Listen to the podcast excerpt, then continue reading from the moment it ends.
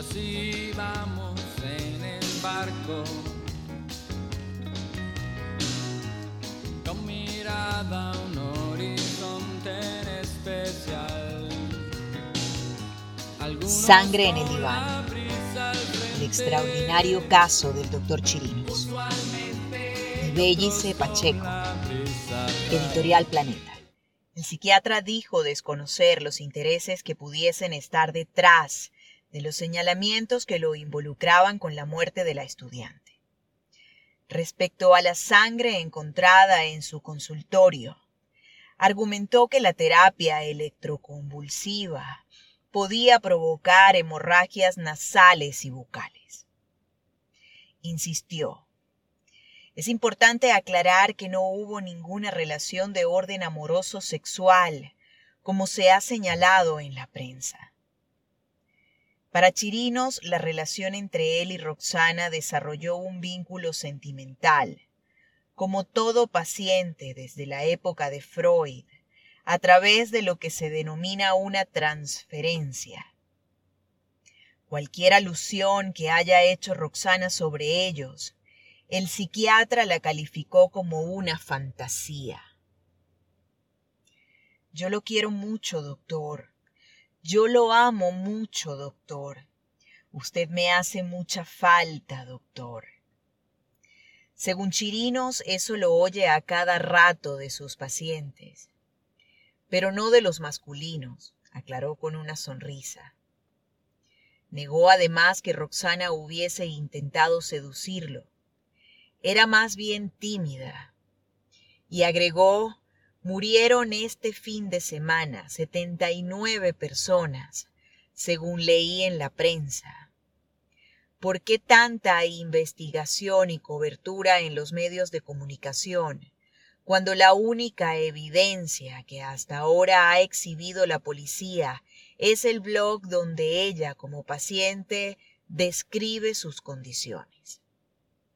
Vale la pena que todos lo lean para que se den cuenta de su estado mental, del cual no puedo opinar.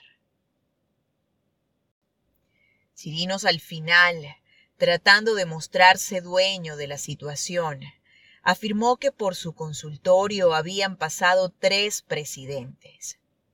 Rafael Caldera, Jaime Lucinchi y Hugo Chávez. Los dos primeros lo negaron casi de inmediato.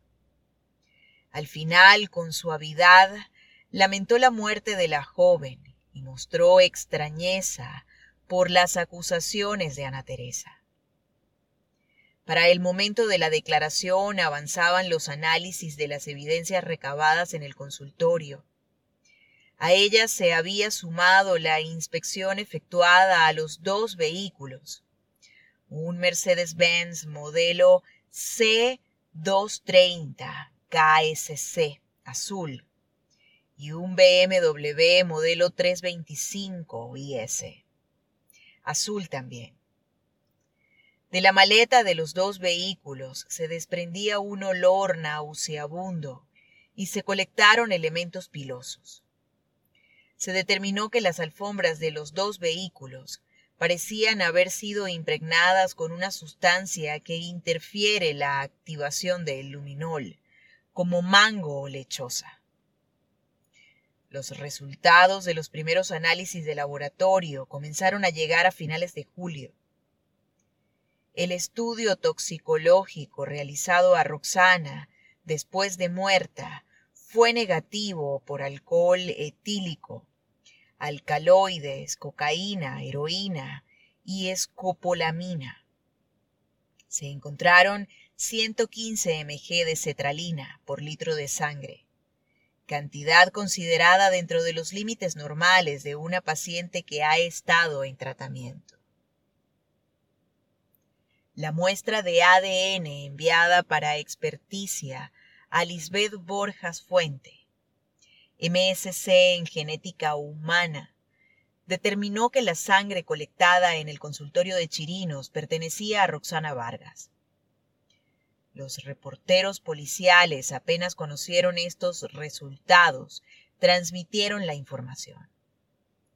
la Fiscalía citará como imputado al psiquiatra Edmundo Chirinos por la muerte de la estudiante Roxana Vargas. Sangre en el diván. El extraordinario caso del doctor Chirinos. Bellice Pacheco. Atención, atención. Editorial Planeta. Acaba de partir por la mitad. Así que salten al mar. Una vez que caigan, dispersense. Dispersense. Dispersense. Esa luz que ven a babor es una lancha rápida en la que yo estoy alejándome un poco.